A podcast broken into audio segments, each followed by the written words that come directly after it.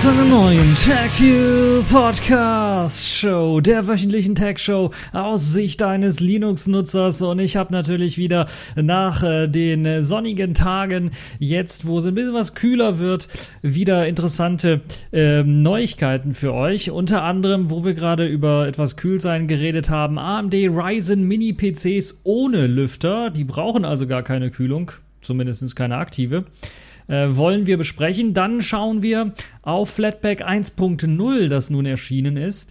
Äh, dann haben wir noch eine positive Neuigkeit für alle Linux-Gamer. Valve will Windows-Spiele unter Linux lauffähig machen und das per Steam Play. Dann, wo wir gerade so ein bisschen bei Windows waren, Windows 95 gibt es nun als App. Und dann haben wir die Kategorien in dieser Woche, ganz groß die Kategorie in dieser Woche äh, natürlich die Gamescom 2018 und was es dort für neue Spiele gab und mein Besuch auf der Frostcon 2018, da werde ich auch noch mal so ein bisschen zusammenfassen. Ihr merkt also so ein bisschen, es wird eine etwas längere Sendung. Dann haben wir auch noch ein Spielzeug der Woche für die Leute, die ein KDE Neon ausprobieren wollen auf einem Pinebook, auf einem 99-Dollar-Laptop. Ich habe das ja auch schon mehrmals vorgestellt. Die können das nun machen, denn das KDE Neon Image ist da und später dazu dann etwas mehr. Fangen wir aber zunächst einmal an mit AMD Ryzen Mini PCs ohne Lüfter.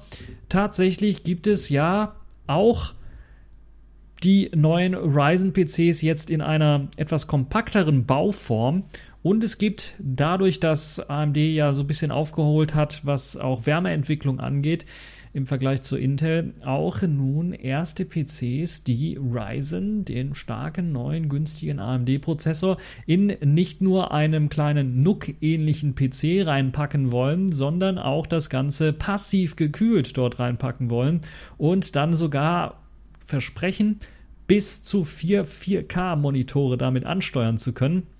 All das macht natürlich der AMD-Chip möglich und auch, das ist der Clou an der ganzen Geschichte, das in einem ziemlich günstigen, äh, günstigen, in einem ziemlich äh, kleinen Gehäuse und äh, all das wird ermöglicht durch den AMD Ryzen Embedded V1000 der in diesen äh, Geräten steckt. Es wird mehrere Modelle von diesen äh, Mainboards oder von diesen Computer, Mini-Computern dann mit AMD Ryzen geben. Ähm, dieser Embedded V1000 ist halt eben, ja, so eine Art äh, eierlegende Wollmilchsau für diese kleinen Computer und deshalb wird er jeweils auch in mehreren Varianten vertrieben sein, in einer Basic, Advanced und Advanced Plus Variante. Und Herzstück des Ganzen ist ein neues Mainboard, das auf der Computex vorgestellt worden ist. Das ist das Mini STX Mainboard von Sapphire, äh, Bezeichnung FSFP5V. Und das wird eben diesen äh, Ryzen Embedded aufgelötet bekommen haben. Und ähm, der wird zwei Kerne liefern, das heißt, ihr habt Dual-Core und äh, in der Basic-Variante und in den Advanced-Varianten werden dann sogar die Embedded-Kerne, äh, die Embedded-Einheit mit vier Kernen äh, wird dort verbaut. Und all das passt in ein, ja, doch recht kleines Gehäuse, das ähm, etwa ein bisschen was größer als 5 Zoll ist, weil eben dieses Mainboard die, den, den, den Durchmesser von 12 Zoll hat. Und also 12,7 Zentimeter quasi äh, lang ist.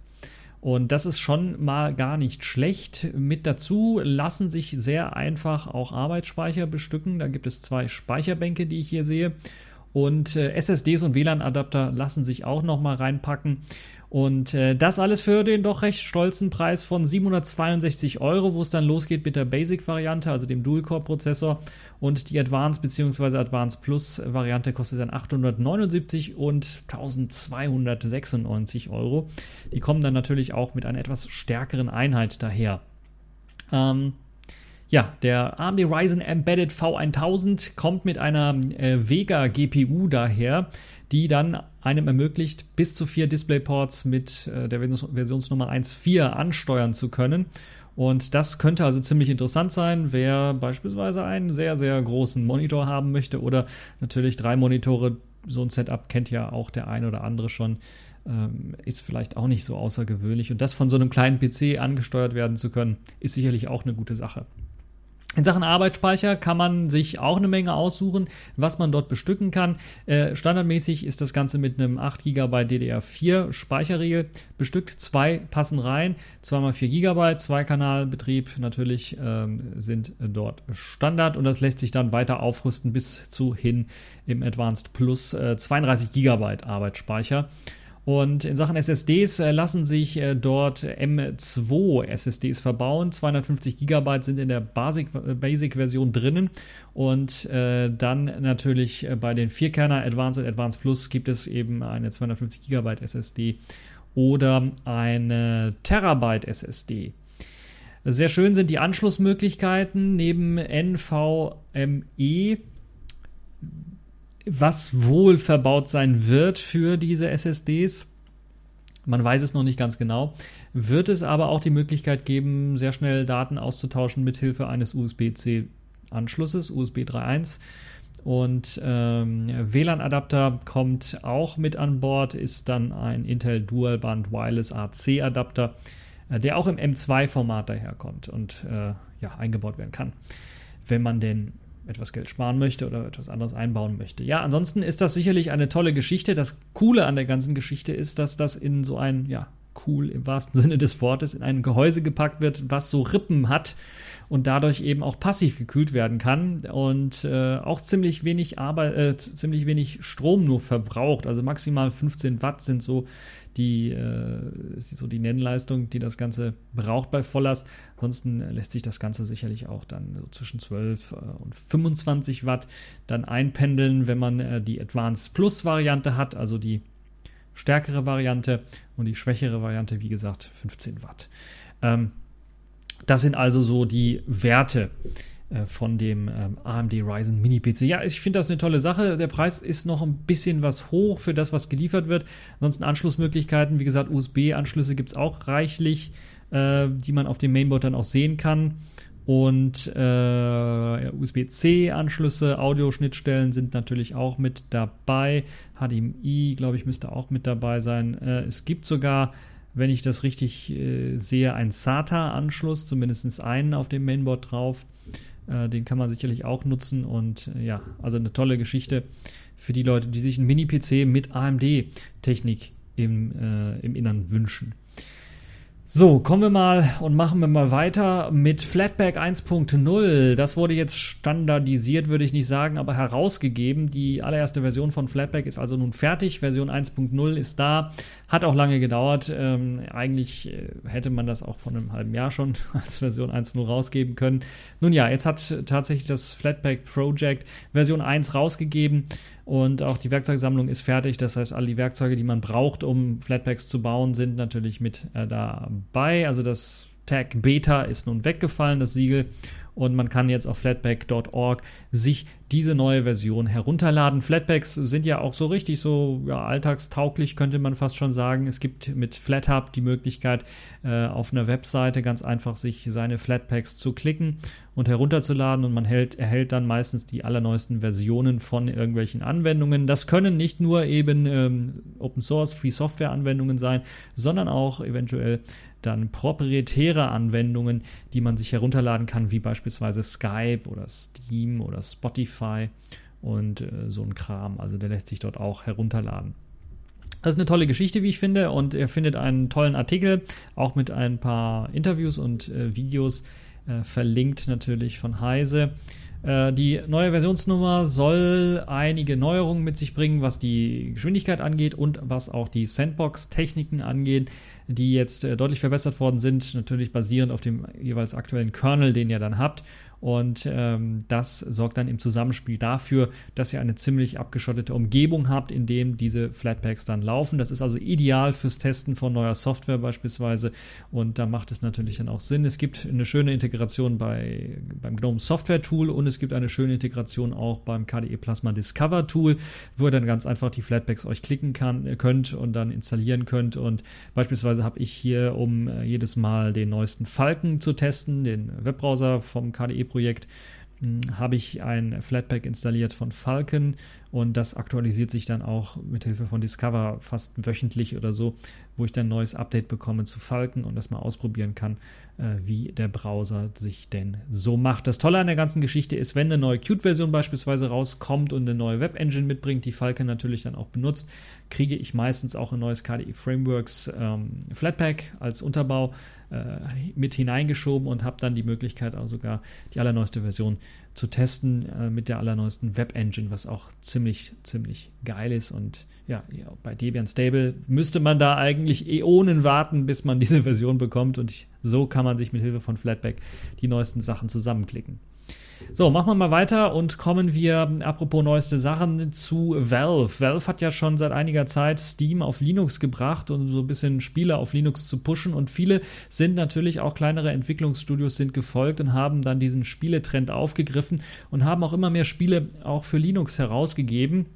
Der Marktanteil ist jetzt so, den man so offiziell bei Steam ermitteln kann. Das hängt ja immer damit zusammen, ob wirklich Leute dann auch wirklich sagen, okay, ich möchte jetzt, dass meine Daten gesammelt werden und heutzutage ist das ja nicht selbstverständlich.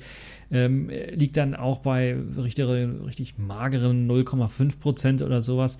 Jetzt möchte man so ein bisschen bei Valve noch weiter aufholen, indem man mit Codeweavers zusammengearbeitet hat. Das ist die Firma hinter Wine und hinter ihrem proprietären, ich habe es vergessen, wie es heißt, ihrer proprietären Wein-basierenden Unterstützung für die Ausführung von Windows-Anwendungen auf Linux. Äh, meist hat man sich da auf Office beschränkt, aber natürlich auch ein paar Spiele mit reingenommen.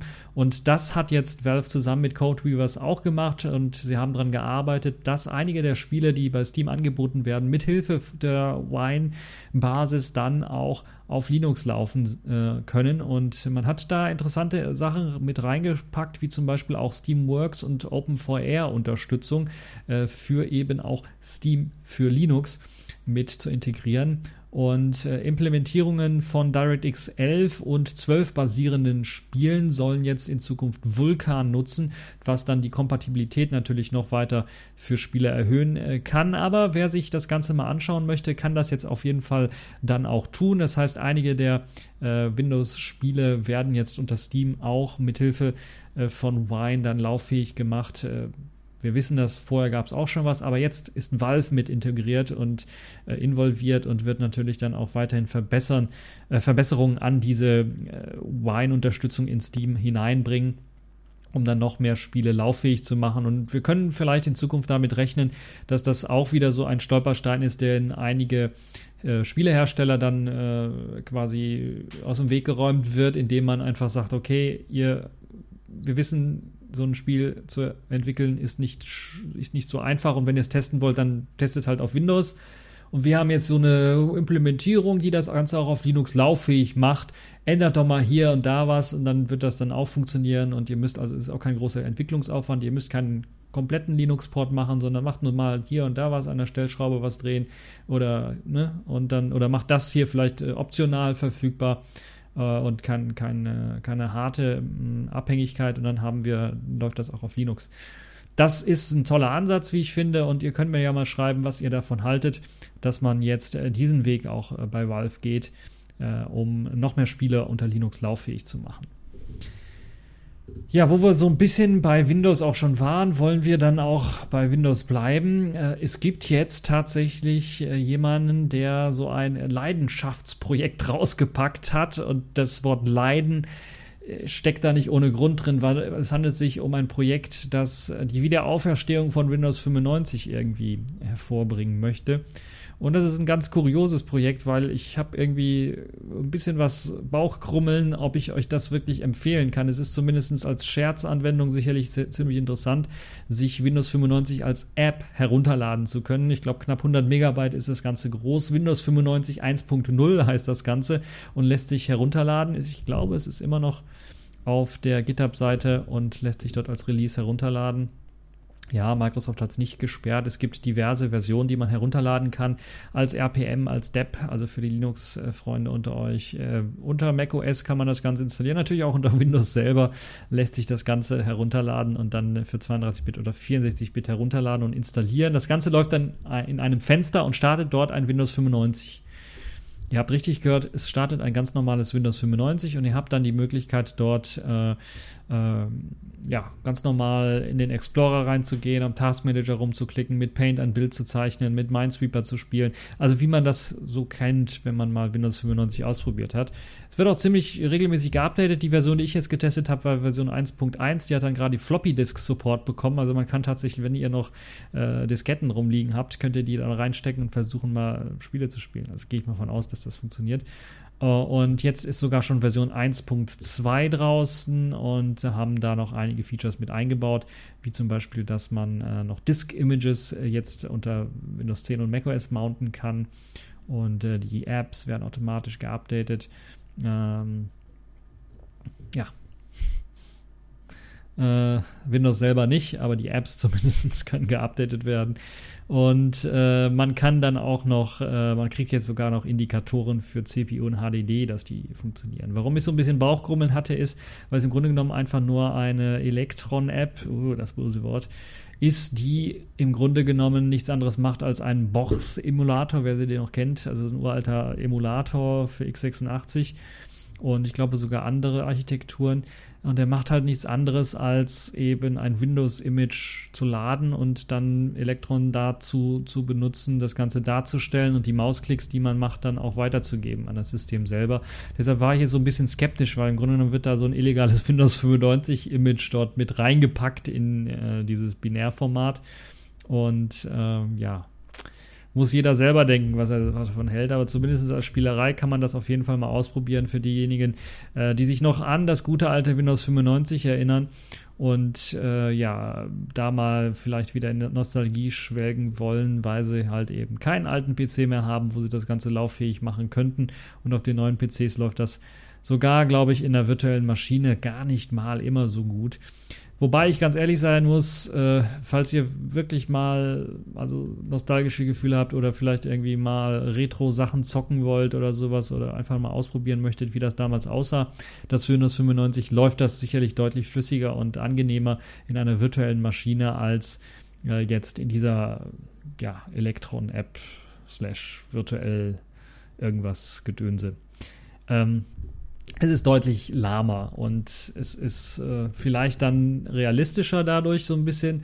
Äh, trotzdem, ja, hat es mir nicht so ganz gefallen. Aber trotzdem kann ich euch äh, mal dann für die Leute, die ein bisschen was zu faul sind, sich ein Image zu besorgen oder ein Image zu bauen aus, seinen, aus ihren Disketten oder sowas, dann empfehlen, das mal auszuprobieren, zumindest solange es das noch gibt. So, äh, genug dazu. Wir wollen uns nicht allzu lange darauf aufhalten. Ich habe sogar jetzt vergessen, die Uhr anzumachen, um mir zu sagen, wie lange ich hier schon gequatscht habe. Aber wir machen einfach mal weiter beim, äh, bei den Kategorien der Woche. Und da fangen wir an mit dem Spielzeug der Woche. Accepted. Connecting. Complete. System activated. All systems operational.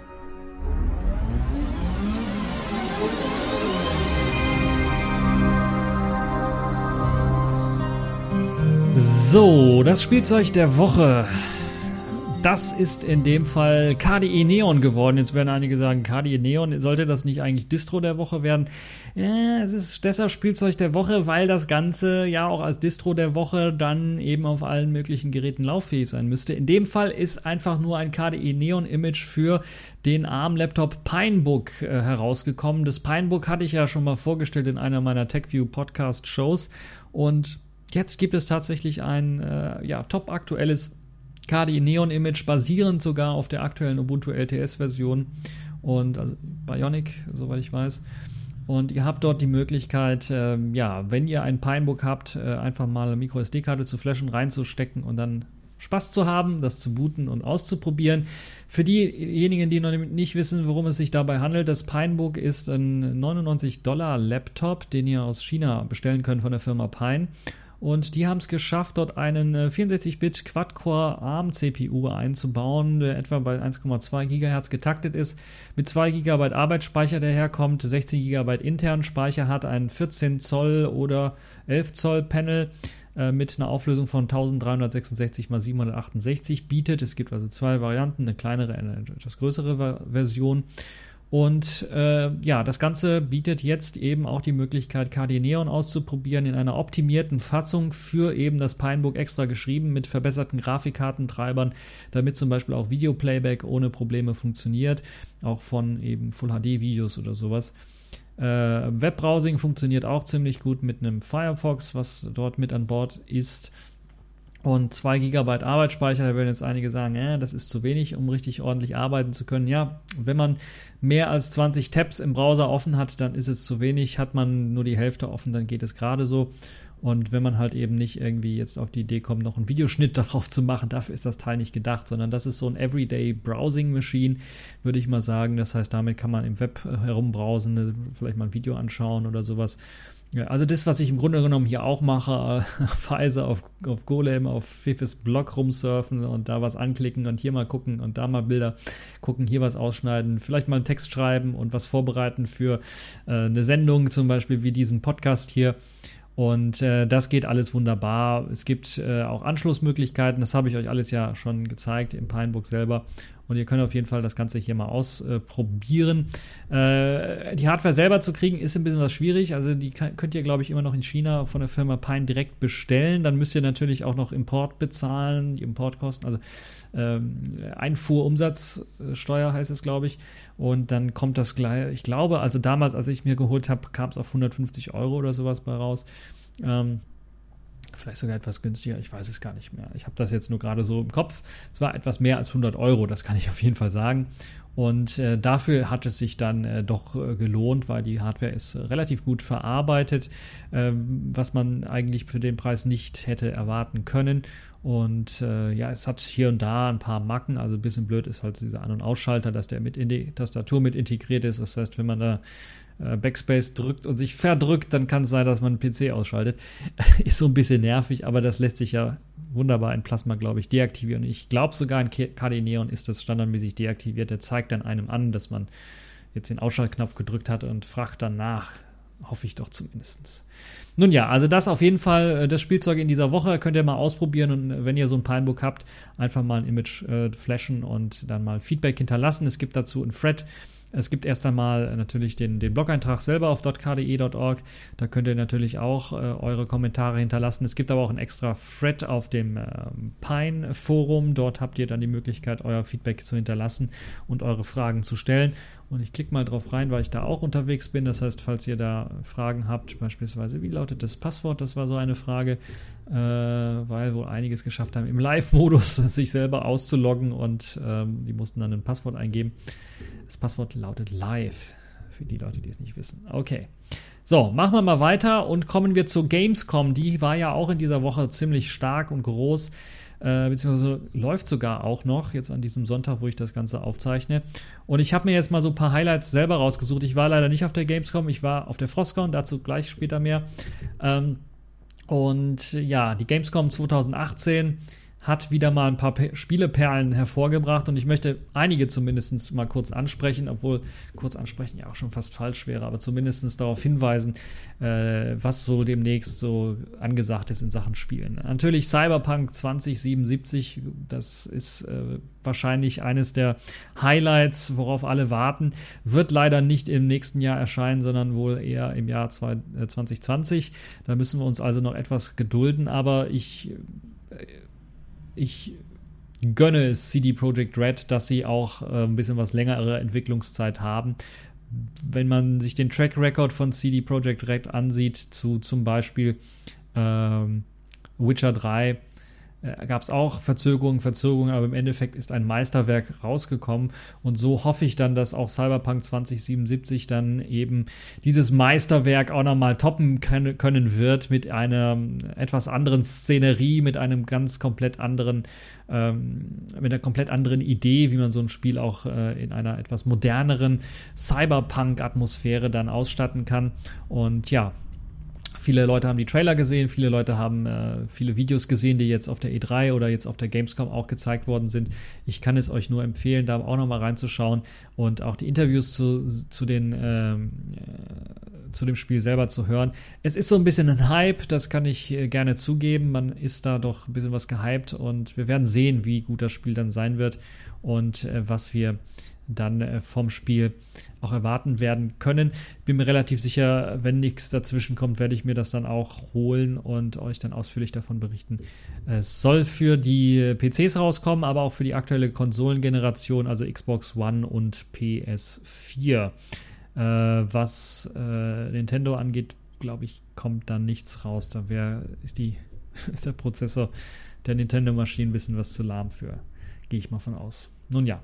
Also, ein äh, Rollenspiel in Ego-Perspektive in einer Cyberpunk-Welt äh, macht auf jeden Fall Lust auf mehr. Was auch Lust auf mehr macht, gehen wir mal jetzt wieder, ich habe so ein bisschen von Witcher erzählt, gehen wir mal wieder in dieses altertümliche äh, in die altertümliche Steinzeit, würde ich mal fast schon behaupten, also in diese äh, etwas, äh, ja, nicht nur, also wortwörtlich, nicht nur ähm, also auch wort, wortwörtlich gehen wir mal so ein bisschen in die Steinzeit der Computerspiele. Da gab es nämlich ein Aufbaustrategiespiel, was richtig Spaß gemacht hat, was viele Leute gezockt haben und wo viele immer noch nostalgisch, nostalgische Gefühle gehabt oder gehegt und gepflegt haben. Ich glaube, die letzte Version, die ich gespielt habe, war die dritte Version. Die Rede ist von Siedler. Und äh, das war meiner Meinung nach einer der besten Versionen von Siedler, aber ihr könnt mich ja eines Besseren belehren. Ich habe auch den Charme eines Siedlers 2 verstanden. Es gibt ja auch so Nachbauten davon, nicht ohne Grund. Also Wildlands ist so eines der Open Source Varianten davon, die auch richtig Spaß machen. Also die habe ich auch äh, ausgiebig gezockt. Aber ich glaube, so Siedler 3 war so eher mein Spiel. Das hatte, das hatte noch ein bisschen was mehr an, an äh, Spaß für mich. Ähm, Jetzt möchte man tatsächlich, Blue Byte hat es angekündigt, für Herbst 2019, also in einem Jahr etwa, eine neue Siedler-Version herausgeben, also das Comeback quasi des Jahres äh, feiern. Äh, Blue Byte ist die Firma, die auch äh, schon bekannt ist mit in Sachen äh, Aufbaustrategiespielen. Anno, die Anno-Reihe, Anno 1800 ist ja jetzt fertig geworden und jetzt hat Blue Byte im Grunde genommen Zeit und möchte die Siedler-Reihe wieder auf, äh, aufstehen lassen. Es gibt schon erste Render-Sequenzen, die man sehen kann. Das sind, glaube ich, überhaupt keine Spielesequenzen und wir wissen auch nicht, wie das dann aussehen wird. Es wirkt alles ein bisschen was knuffig und nicht mehr so realistisch. so einige haben gesagt, ja, das ist so die Schlümpfe quasi.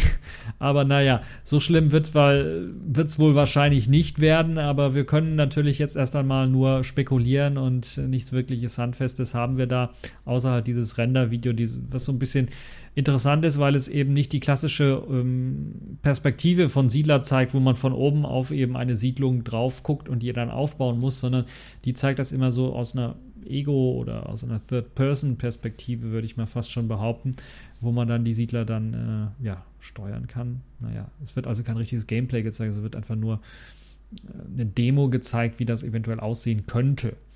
Ah, naja, ihr könnt euch das Video selber anschauen und dann euren Senf dazu geben. Auf jeden Fall fand ich das äh, auch als ein kleines Highlight für die nächsten paar Jahre, worauf man sich dann freuen kann.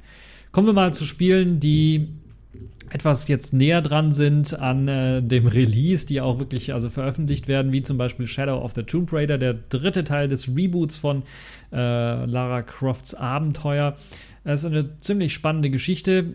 Äh, man hatte ja Tomb Raider, ich glaube 2013 äh, das erste Mal wieder äh, re-released als äh, ja, das ist jetzt so, das ist der Anfang von Lara Croft, wie sie zu Tomb Raider wurde und ich war auch ein spannendes Spiel muss ich ganz ehrlich sagen. Und im zweiten Teil haben sie ein bisschen wieder was verbessert. Und jetzt gibt es einen dritten Teil, kommt von einem etwas anderen Produktionsstudio, soll aber die äh, ganzen Lehren, die man aus den zwei vorigen Teilen dann gezogen hat, weiterführen, also auf der gleichen Engine basierend dann.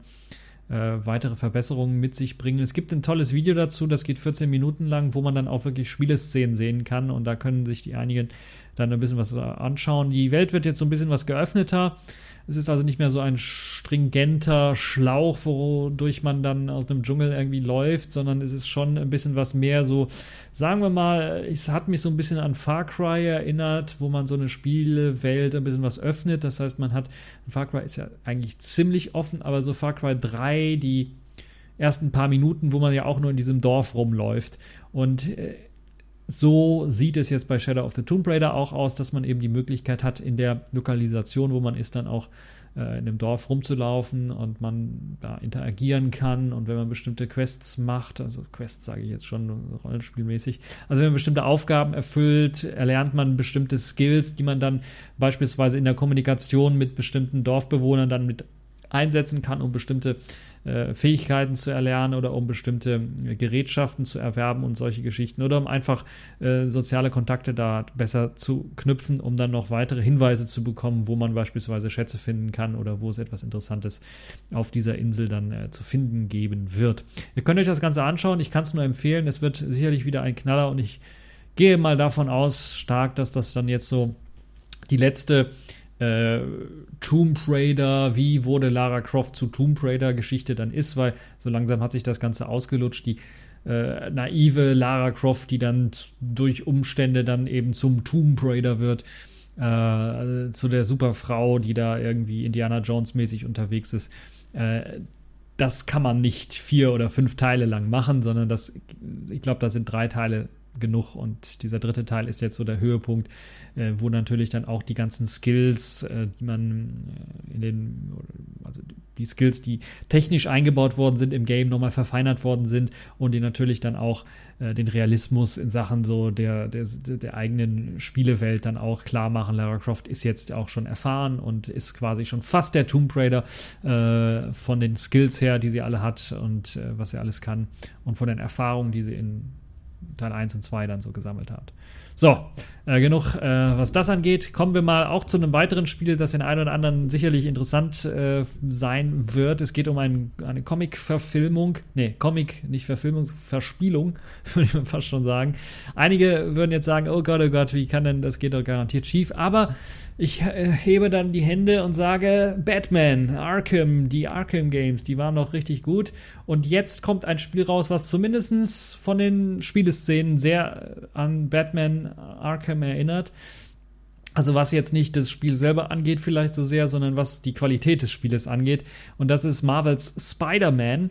Und äh, ja, jetzt können einige sagen, ja, Batman Arkham spielt da vielleicht auch noch eine Rolle, weil natürlich Batman Bösewichte verkloppt und Spider-Man macht das genauso. Und so gibt es dann jetzt hier auch natürlich die Möglichkeit, Bösewichte dort zu verkloppen. Und es folgt einem ähnlichen Spiele- oder Verkloppungsprinzip wie bei Batman selber auch. Ansonsten gibt es natürlich den interessanten Aspekt, dass eben ähm, Spider-Man sich mit Hilfe seines Spinnennetzes dann von Gebäude zu Gebäude schwingen kann, natürlich viel stärkere äh, Muskulatur hat, um dann auch mal größere Hindernisse zu überspringen und solche Geschichten halt machen kann. Und äh, ich glaube, das ist richtig gut in, mit integriert worden in das Spiel, wo es dann einige Spieleszenen äh, gibt, wo man dann durchaus sehen kann, dass er sein Spinnennetz einnetz, einsetzen muss, dass es verschiedene Einsatzmöglichkeiten für das Spinnennetz gibt. Dass er natürlich auch seine Spinnensensoren, Spidey-Sensors, ne, Spidey, also sein, sein äh, also seine Gefahrensensoren hat. Das heißt, wenn hinter ihm einer steht und er will ihn gerade verdreschen, dann, dann äh, merkt er das und dann kann er sich umdrehen und dann schnell einen Konter liefern und so weiter und so fort. Das Ganze soll also ein ziemlicher Prügelspaß werden mit hoffentlich einer guten Geschichte äh, und wir werden sehen, wie das Ganze sich dann entwickeln wird, äh, wenn das Spiel tatsächlich rauskommt. Die Spieleszenen sind auch alles schon zu sehen und man kann auf jeden Fall äh, dort mal reinschauen und gucken, ob es äh, ein Spiel ist, was einem gefallen wird oder nicht. Das Ganze wird für äh, die PlayStation 4 rauskommen, soweit ich weiß. Ich glaube, irgendwann später wird es dann auch weitere Releases geben für andere Konsolen und für den PC, aber ich glaube, erstmal ist äh, das Ganze für den 7. September für die PlayStation 4 geplant und danach müssen wir dann mal schauen. Ähm, vielleicht hole ich es mir auch, ich weiß es nicht, kann ich ja auch mal davon berichten dann. So, machen wir mal weiter und ihr merkt so ein bisschen, die Sendung wird richtig, richtig lang. Wir sind jetzt also schon ein bisschen was länger unterwegs. Ähm, wir machen mal weiter mit dem letzten Spiel, was ich empfehlen möchte. Das ist alles so ein Spiel für die Masochisten, würde ich mal fast schon behaupten. Also für diejenigen, die mal so richtig wieder ein hartes Spiel haben wollen, ein schwieriges Spiel äh, wo man also herausgefordert wird und wo es auch mal ein Game Over Screen gibt und nicht einfach so, ja, spielt man das und dann ja, gibt es kein richtiges Game Over, sondern wird man irgendwie zurückgepusht und dann. Äh. Also für die Leute, die so ein bisschen vielleicht nicht komplett auf Dark Souls, also die nicht so masochistisch veranlagt sind, dass sie auf Dark Souls dann wechseln wollen und das durchzocken wollen, aber so etwas ähnliches haben wollen, vielleicht in einem anderen Setting. Äh, und zwar im Ninja- und Samurai-Setting äh, von dem feudalen Japan. Also es spielt, wenn ich mich nicht richtig irre, im Jahr 1500 irgendwas. Ähm, und äh, das Spiel soll oder kommt unter dem Namen äh, Sekiro heraus, Shadows Die Twice. Und da könnt ihr euch das Gameplay auch äh, zu anschauen. Es hat auf jeden Fall spannende Ideen mit, also es verbindet dieses japanisch-feudale Setting mit äh, einer, ja, sagen wir mal, sehr subtilen Story. Also es ist nicht, nicht sehr viel Story mit drin. Das haben sogar, glaube ich, die äh, Spielemacher selber gesagt, so viel Story ist da nicht mit drin. Äh, mit einem intelligenten Schwertkampf-Mechanik, äh, Strategien, die man entwickeln muss, um bestimmte Gegner natürlich auszuschalten. Es äh, passiert also hier häufiger, dass man wahrscheinlich auf einen etwas übermächtigen Gegner oder eine Gegneranzahl kommt, trifft, die man dann äh, nicht besiegen kann beim ersten Mal, wo es also einen zweiten Anlauf für geben muss. Dafür gibt es dann sehr interessante Spiele, Ideen, Mechaniken, die eingebaut sind, wie äh, eben zurücksetzen an einer bestimmten Stelle, wenn man hier getötet worden ist.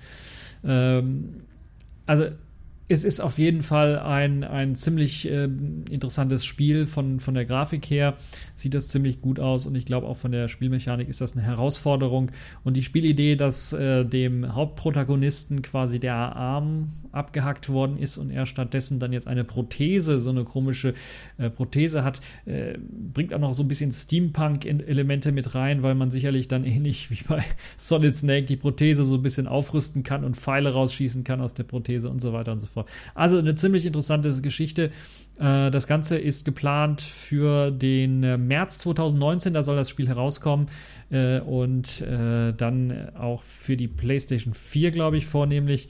Und ich kann es auf jeden Fall mal empfehlen. schaut euch den Trailer an. Das ist eine ziemlich spannende Geschichte. So, bevor jetzt alle eingeschlafen sind, kommen wir noch zur Frostcon 2018, der Free and Open Source Konferenz 2018. Ich glaube, die hat jetzt offiziell den Namen 13, ist also die 13. Konferenz.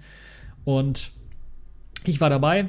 Zwar jetzt nur einen Tag, weil ich mir gedacht habe beim zweiten Tag, ja, ich bin sowieso spät dran und es ist jetzt gerade in Köln sowieso die Demo für äh, Save Our Internet, nee, Save the Internet. Äh, .info und da bin ich dann halt dahin gegangen am zweiten Tag. Ähm, ich kann euch also nur vom ersten Tag so ein bisschen was äh, zur Frostcon berichten. Es gab natürlich wieder ein volles Programm, was ihr euch auch anschauen könnt. Anschauen könnt, meine ich jetzt wörtlich, nicht nur das Programm selber, sondern auch die Videosequenzen, die aufgezeichnet worden sind, zumindest von den größten Hörsälen. Das ist Hörsaal 1 bis 8 glaube ich, wurde fast alles aufgezeichnet. Ansonsten gibt es natürlich auch die kleineren Säle, die äh, Programm gemacht haben, die C-Seele.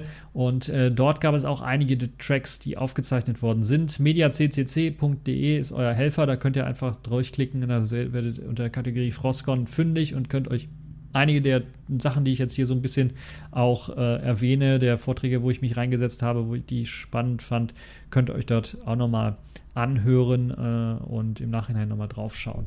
Ja, ähm, was kann ich euch empfehlen? Äh, ja, ganz zu Anfang hat es natürlich mit Init angefangen. Das ist jetzt jedes Jahr dasselbe.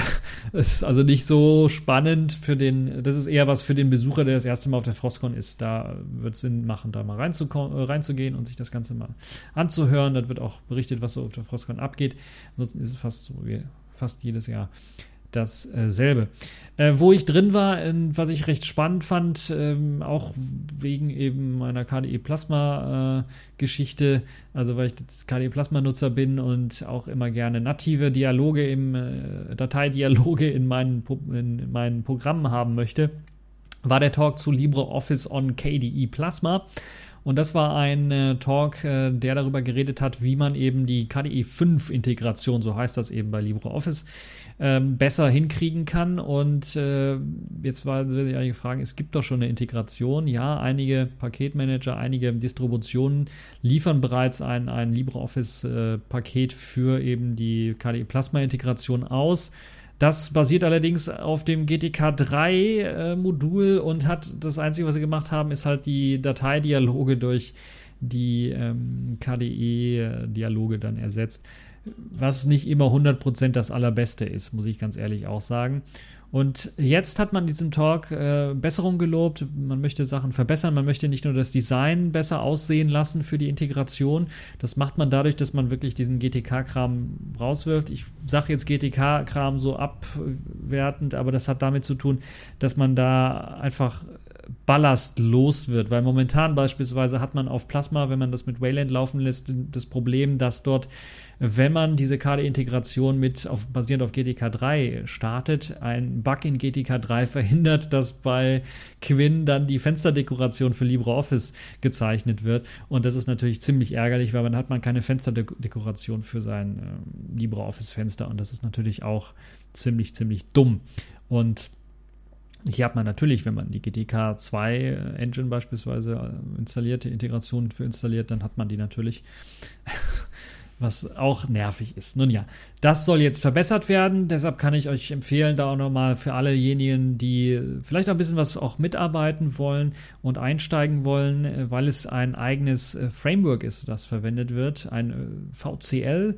Ich habe auch schon wieder vergessen, wofür es steht. Schaut es euch an, da wird auch nochmal erklärt, wofür das steht das ist eben dieses Framework, was ver verwendet wird, um zwischen den verschiedenen Betriebssystemen eben diese Datei öffnen, Dialoge oder diese Integration in diese Betriebssysteme dann zu gewährleisten oder in die verschiedenen Desktops und Tool-Frameworks und so weiter und so fort. Und deshalb kann ich euch empfehlen, da mal reinzuschauen. Ich war auch mit dabei. Ganz zum Schluss war ich sogar, ich glaube, der Letzte, der da auch nochmal eine Frage gestellt hat.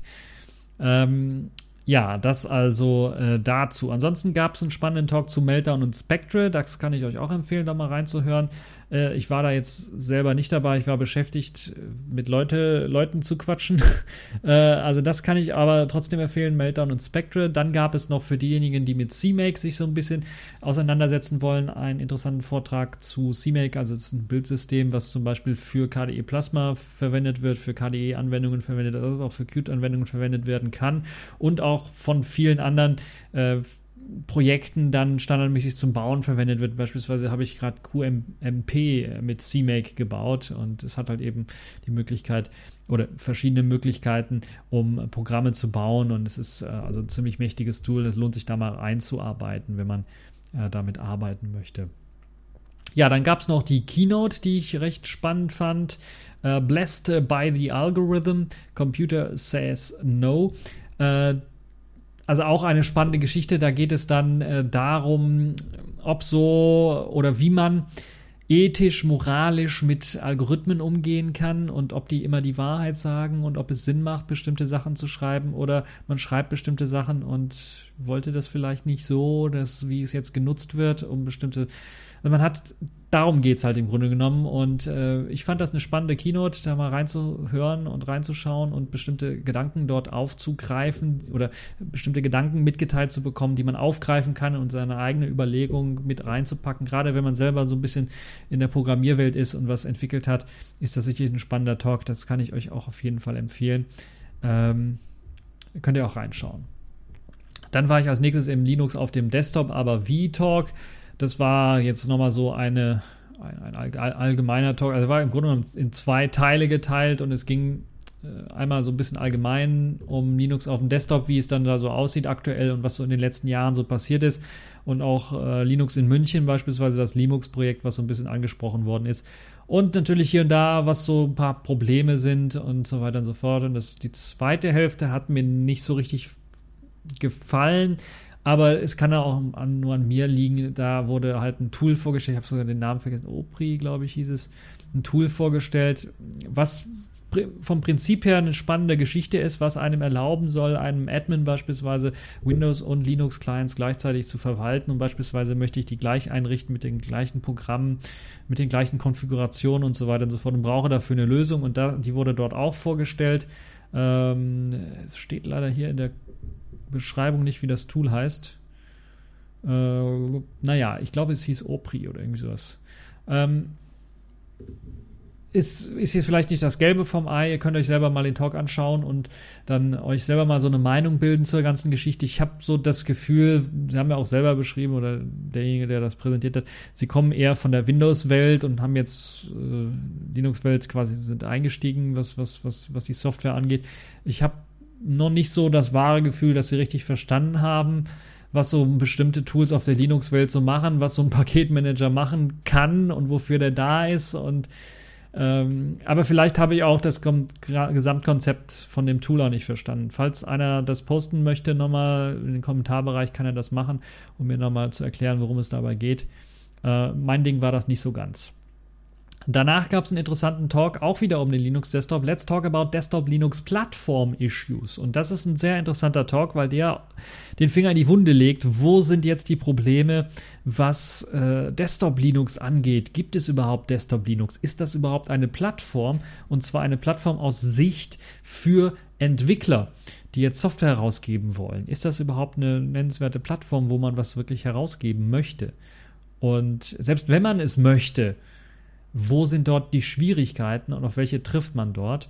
Es war ein sehr spannender Talk. Es war jetzt natürlich auch so ein bisschen eine kleine Werbung für App-Image wurde eben vom, äh, vom, ich glaube, Hauptentwickler und Mitbegründer von App Image dann herausgegeben, dieser Talk, beziehungsweise hat den gehalten, den Talk. Er hat natürlich dann spezifisch auch auf die Probleme hingewiesen oder den Finger in die Wunde gelegt, wo eben App Image beispielsweise, aber auch Flatpaks und Snaps dann Lösungen bereithalten. Äh, und ja, also trotzdem fand ich das ein spannender Talk ähm, weil es halt eben auch mal groß und kompakt darstellt, wo die Probleme jetzt in Sachen Desktop Linux aus Sicht eines ganz normalen Entwicklers liegen, eventuell, wenn er ein Programm herausgeben möchte.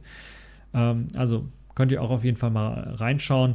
Äh, das ist sicherlich eine tolle, äh, tolle Geschichte auch.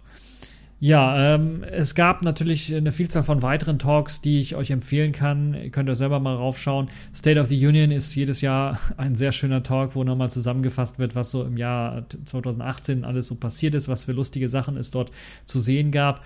Äh, und äh, ja, das ist immer ein Highlight für die Leute, die so eine ja, kleine Jahresrückschau schon zur Hälfte des Jahres haben wollen. Äh, da könnt ihr auch noch mal reinschauen. Zur Hälfte ein bisschen, wir sind ja schon ein bisschen was drüber. Äh, aber da könnt ihr auch noch mal reinschauen. Auf jeden Fall eine spannende Geschichte, wie ich finde.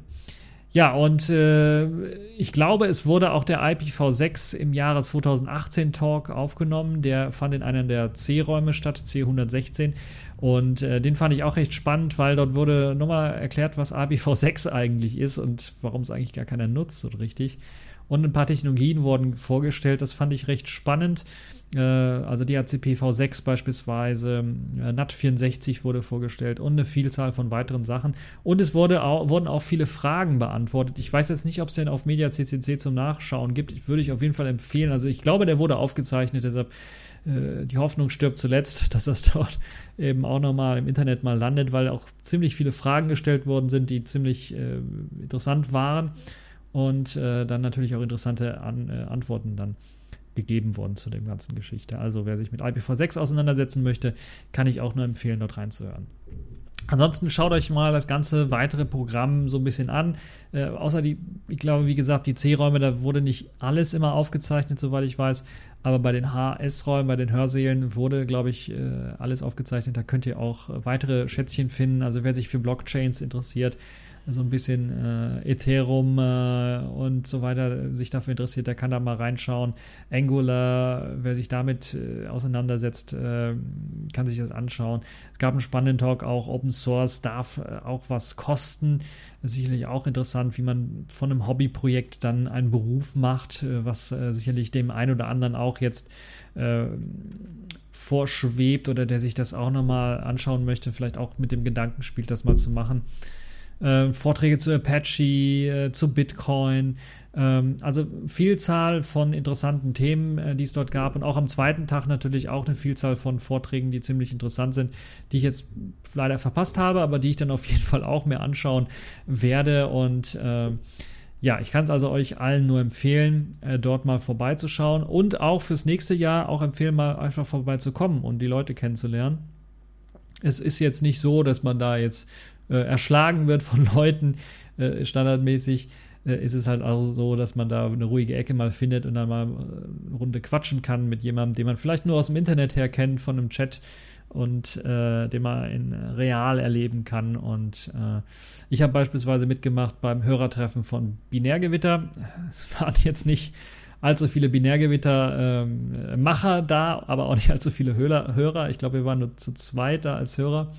Und es waren zwei Kollegen vom Binärgewitter dort. Also Binärgewitter, wer es nicht kennt, ist ein Podcast. Und äh, den ich auch immer sehr gerne schätze und höre. Und der auch vor allen Dingen sehr lustig ist. Und ja, hat auf jeden Fall Spaß gemacht dort. Ja, und ich kann es also wirklich allen nur wärmstens ans Herz legen, da auch nochmal beim nächsten Jahr zum Beispiel, das sollte glaube ich wieder nächstes Jahr im August stattfinden, dann auch nochmal vorbeizukommen. So, das war es jetzt endgültig für diese TechView Podcast Show, die ein bisschen was länger geworden ist. Ich hoffe, es hat euch trotzdem irgendwie gefallen. Ihr habt noch eine schöne Zeit an diesem Sonntag und ja, bis zum nächsten Mal. Ciao.